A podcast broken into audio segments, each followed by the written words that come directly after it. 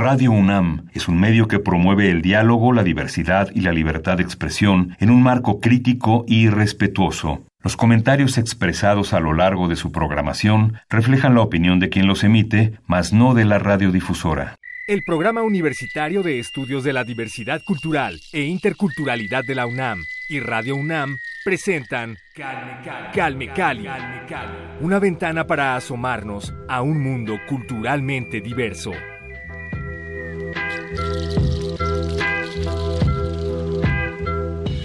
Bienvenidos a Calme Cali. Eh, en esta ocasión tenemos como invitada a la doctora Elia Avendaño Villafuerte. Ella es profesora e investigadora del Programa Universitario de Estudios de la Diversidad Cultural e Interculturalidad de la UNAM y está con nosotros para hablar sobre la población afromexicana, en particular eh, pues esta integración que se hizo de esta categoría en el reciente censo de este 2020 como bien sabemos, desde el año pasado en el artículo segundo constitucional ya se incluyó este reconocimiento a los pueblos y comunidades afromexicanas, y cualquiera que sea su autodeterminación, y por supuesto que es un avance en el camino de la promoción a la composición pluricultural de la nación. Este año, como bien lo decía, por primera vez México incluyó el tema en el censo se incluyó esta pregunta de por sus costumbres y tradiciones se considera usted afromexicano, negro o afrodescendiente y por supuesto pues ya lo decíamos, esta inclusión es un avance y un progreso, ¿no? Pero quisiera comenzar, doctora, porque usted nos hablara de qué implica ser miembro de una comunidad afromexicana. ¿Quiénes son los pueblos afromexicanos? Mira, los pueblos afromexicanos están compuestos por personas que habitan el territorio nacional desde antes de la conformación del país. Es decir, eh, hay registros que desde 1492, cuando formalmente se inicia la conquista, ya venían personas afrodescendientes junto con los españoles. Entonces, hay un registro de que existía esta población y posteriormente eh, aumentó con la trata negrera. Entonces, en nuestro país tenemos presencia de personas afrodescendientes desde antes de la conformación de nuestro Estado Nacional, que conforme a la legislación data de 1917, la última constitución formal que tenemos. ¿En qué regiones del país encontramos a estas comunidades, doctora? Mira, en todo el país, según la encuesta intercensal del 2015, hay personas afromexicanas. Están en 26 entidades federativas. Se concentran principalmente en Guerrero, Oaxaca, Veracruz, hay en el Estado de México y en menor cantidad en Chiapas, aunque también existe una comunidad claramente identificada en Coahuila, o en el municipio de Musquis, que se autodenominan mascojos. Doctora, en el PUIC tienen, eh, aparte ustedes, alguna documentación, algún registro, estadísticas sobre estas comunidades? Mira, esto es eh, todavía incipiente. Formalmente, o decir, jurídicamente no existen comunidades ni pueblos eh, reconocidos como afromexicanos lo que hay son personas que se autoascriben, que se autoidentifican como tales y de esta manera están organizados en cualquier otra categoría jurídica, por ejemplo, ejidos, comunidades agrarias, municipios, etcétera. Para el INEGI están contemplados como localidades, aunque esta es una categoría estadística y no jurídica. Entonces, formalmente eh, la identificación se hace a partir de las personas que reconocen su pertenencia étnica o cultural a alguna comunidad afrodescendiente o afroindígena. Eh, doctora, encontramos un artículo titulado Implicaciones jurídicas de la inclusión de los pueblos y comunidades afromexicanas en la Constitución Federal. ¿Podría hablarnos de cuáles son estas implicaciones jurídicas? Eh, son variadas. En ese texto eh, hice varias observaciones. En un principio yo señalo que es una cuestión sumamente importante que los, los pueblos y las comunidades afromexicanas ya estén contempladas en el artículo segundo en la fracción C este, de, la Constitución. Pero esta adición constitucional se hizo con muchísimas limitaciones. Incluso eh, no se les reconoció eh, claramente derechos específicos. Están eh, supeditados a eh, solicitar la aplicación de los derechos que tienen los pueblos indígenas en los apartados A y B. Esto ya provoca una situación de eh, desigualdad jurídica directa, pero también eh, tiene muchas implicaciones en el ámbito eh, de políticas públicas y eh, también en eh, el acceso a recursos y servicios. Esta reforma constitucional tiene varias limitaciones, pero se puede considerar como un punto de apoyo para que se puedan invocar los convenios internacionales eh, que se refieren más explícitamente a los pueblos eh, afromexicanos, en este caso afrodescendientes, eh, porque a partir de la reforma constitucional del 2011, eh, las y los jueces están obligados a hacer una um, interpretación conforme que implica igualar el contenido de los tratados internacionales a lo señalado en la Constitución Política de los Estados Unidos Mexicanos. Entonces, por ahí hay un resquicio para eh, el cumplimiento de estos derechos.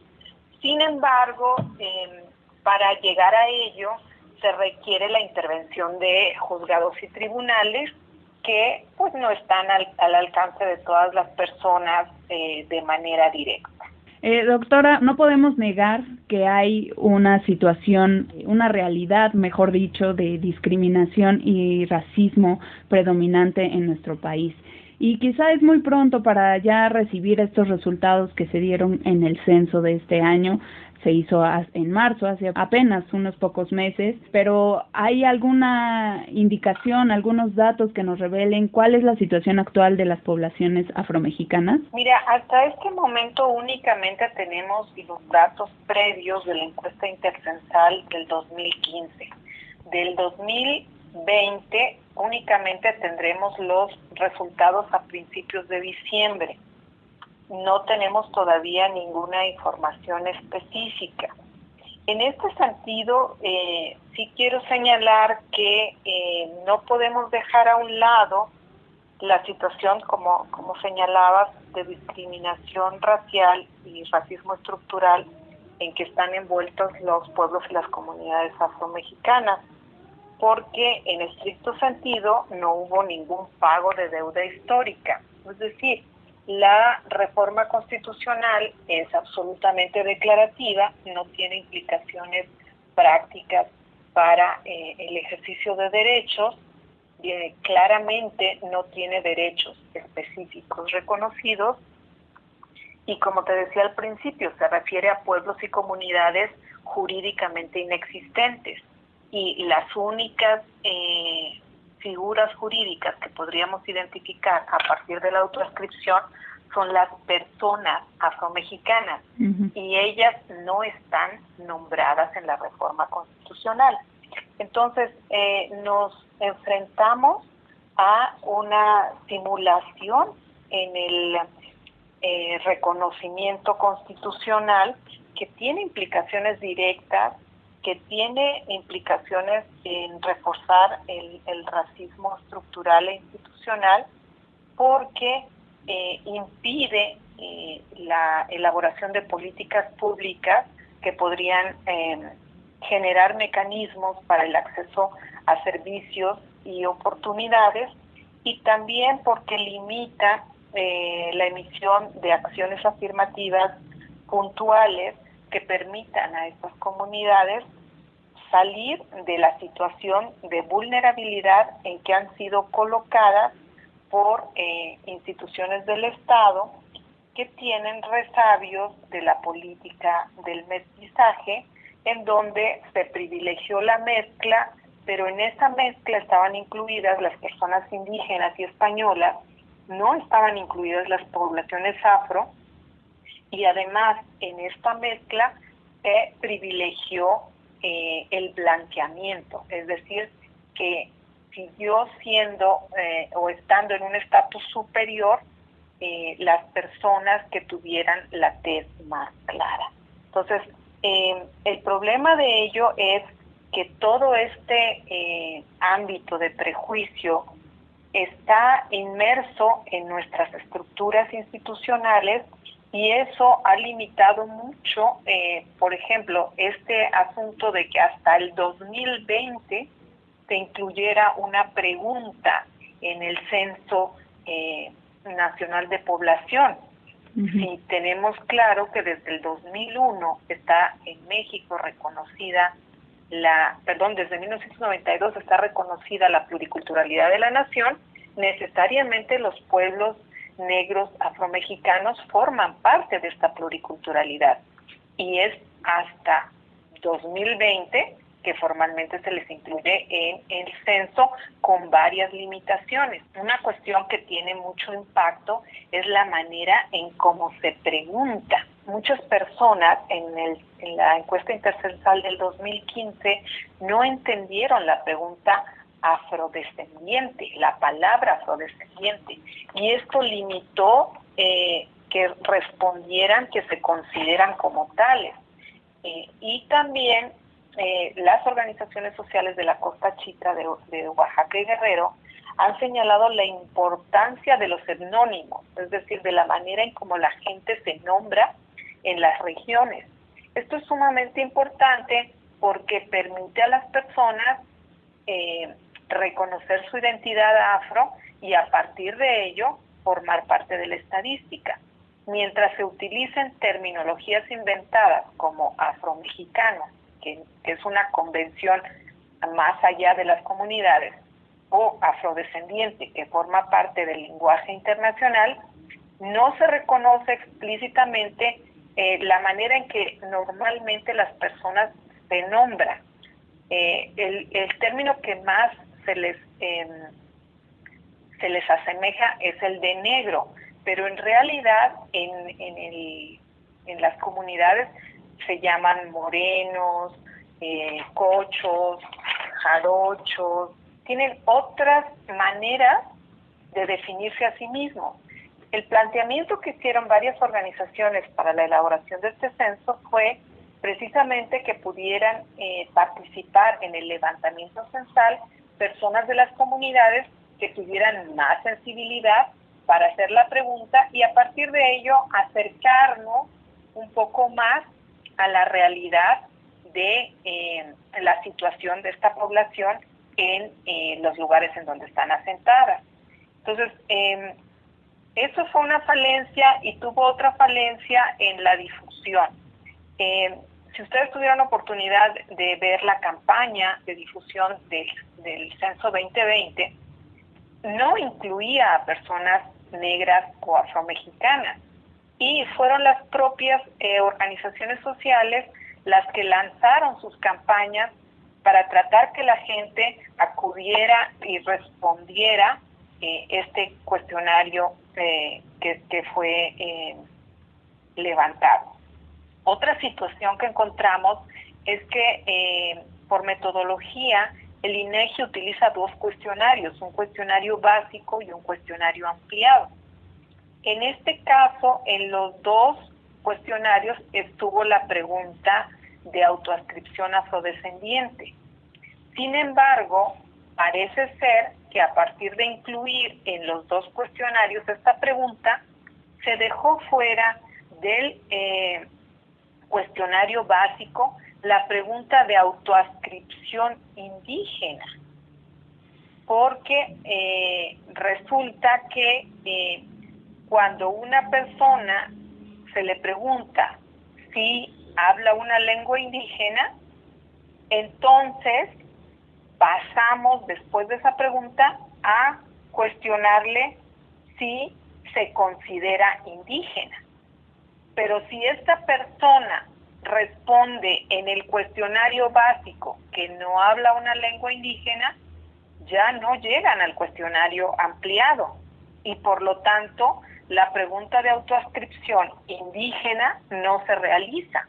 Esto nos va a dar o nos va a llevar a una em, cifra diferente a como eh, a la que tenemos de la de los resultados de la encuesta intercensal del 2015 que señalaba que 7.4 millones de personas hablan una lengua indígena en México, pero se reconocen como indígenas 25 millones punto es decir, el 21.5% de la población. Estas personas no necesariamente hablan lengua indígena, pero sin embargo reconocen su pertenencia a un pueblo y comunidad indígena. En el, en el caso del censo 2020 puede que no tengamos claridad en esa eh, respuesta de autoascripción indígena. Entonces vamos a esperar los resultados para ver eh, cómo eh, el INEGI maneja esta información, porque creemos que no pueden desaparecer de la noche a la mañana 25 millones de personas que se consideran indígenas aunque no hablen una lengua. De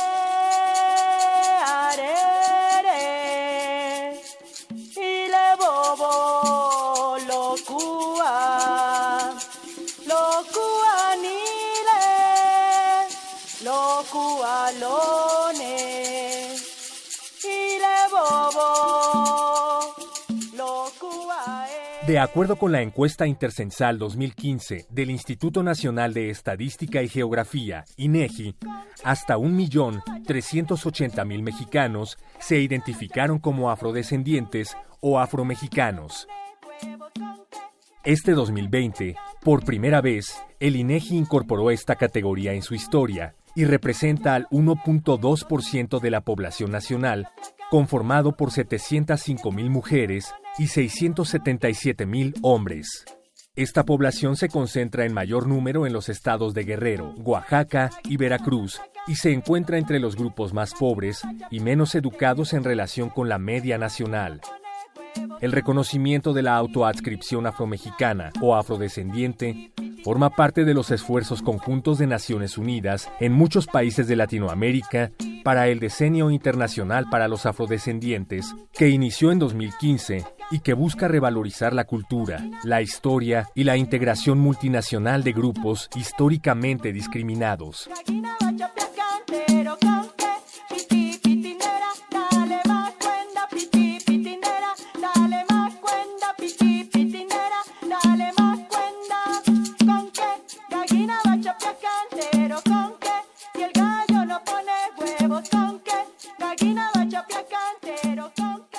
Calme Cali.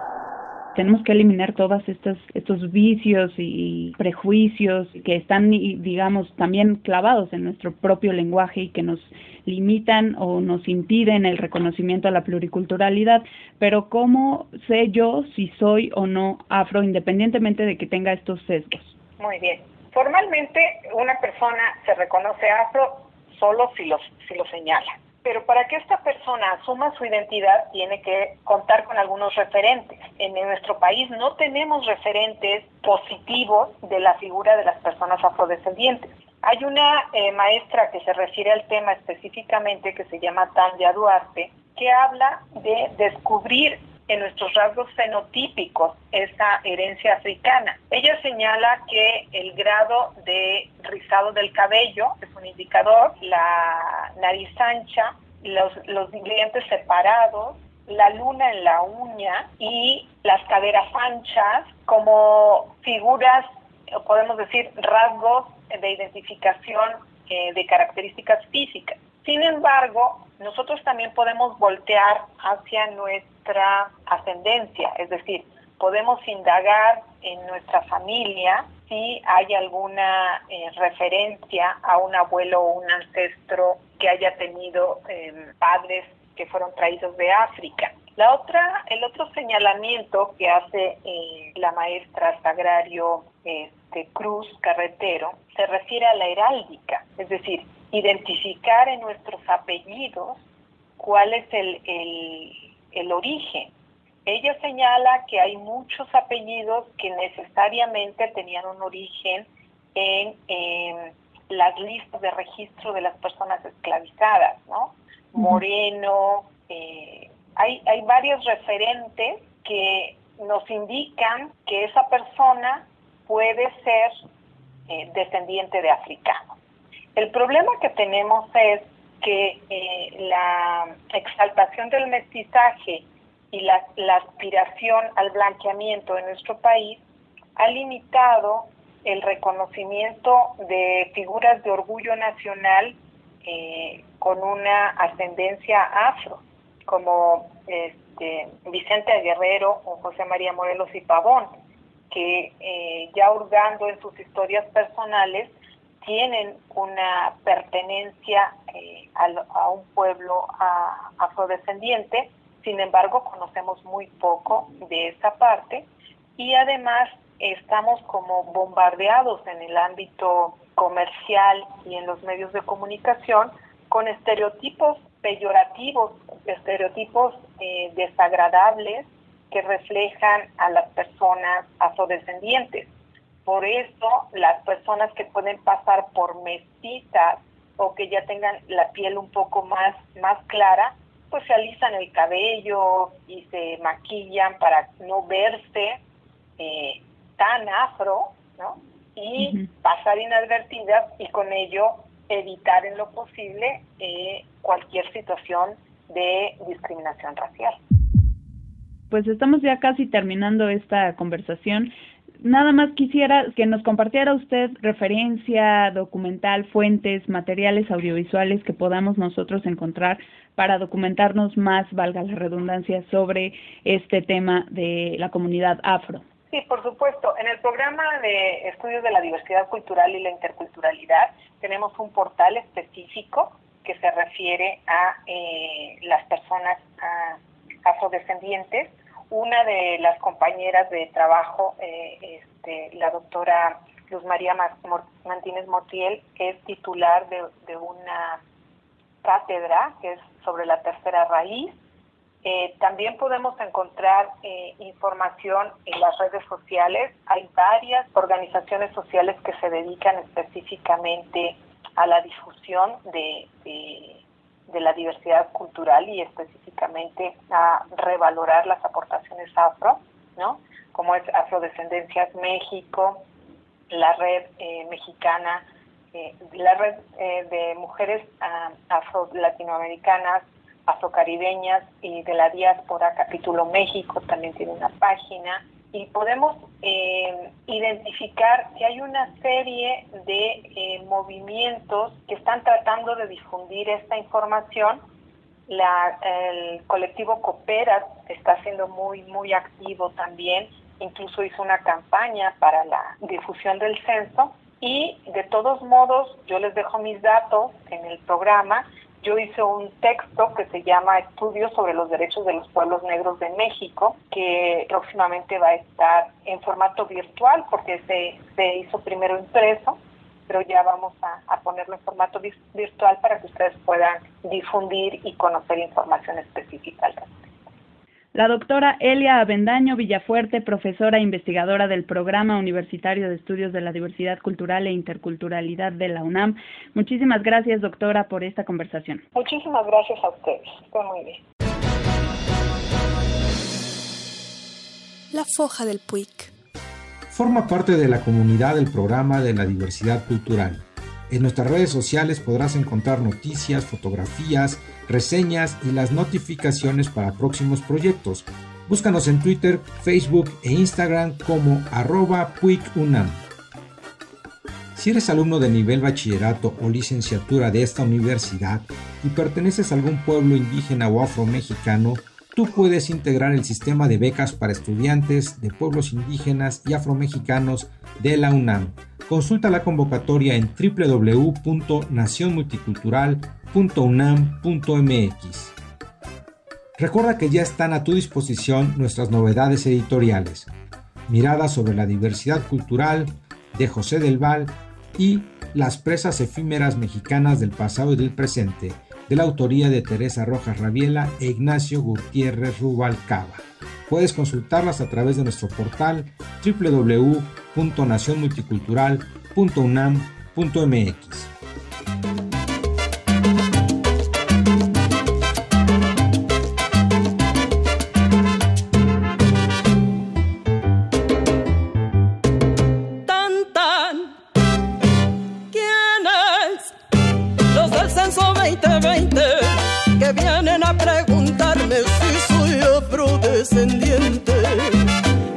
costumbres y tradiciones. Yo soy afromexicana y por mis antepasados. Yo soy afrodescendiente, Vicente Guerrero, Trujano y Morelos. Fueron afromexicanos porque fundamos esta nación. Somos afromexicanas, mi negra linda, nosotros contamos. Somos afromexicanos, del campo hasta la ciudad,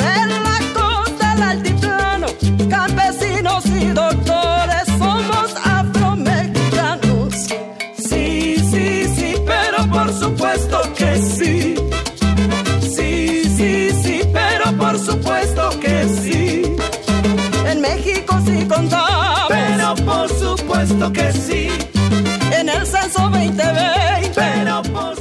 No se pierdan nuestra emisión la siguiente semana porque vamos a hablar con el doctor Pablo Vicenteño sobre el tema de la tercera raíz. Continuamos con el asunto de las comunidades afrodescendientes aquí en Calmecali, así que sintonicen. Recuerden, jueves 10 de la mañana por Radio UNAM 96.1 de FM en la zona metropolitana y a través de www.radio.unam.mx a lo largo de todo el mundo. Recuerden también seguirnos en sociales. Estamos en Twitter como arroba calmecali-unam y el PUIC en Facebook y Twitter también como arroba PUIC-unam. Ahí pueden enterarse de toda la oferta cultural de este programa que es coproductor de este espacio. Mi nombre es Vania Nuche, muchas gracias por sintonizarnos cada jueves. Los espero la siguiente semana. Quédense con nosotros en Radio UNAM. Plazo Camati. Hasta la próxima del censo 2020 que vienen a preguntarme si soy afrodescendiente. Yo soy arocha, canela y caña y soy afromexicana, mujer que lucha, trabaja y siente. El Programa Universitario de Estudios de la Diversidad Cultural e Interculturalidad de la UNAM y Radio UNAM presentaron Calme Cali. Calme Cali una ventana para asomarnos a un mundo culturalmente diverso. Música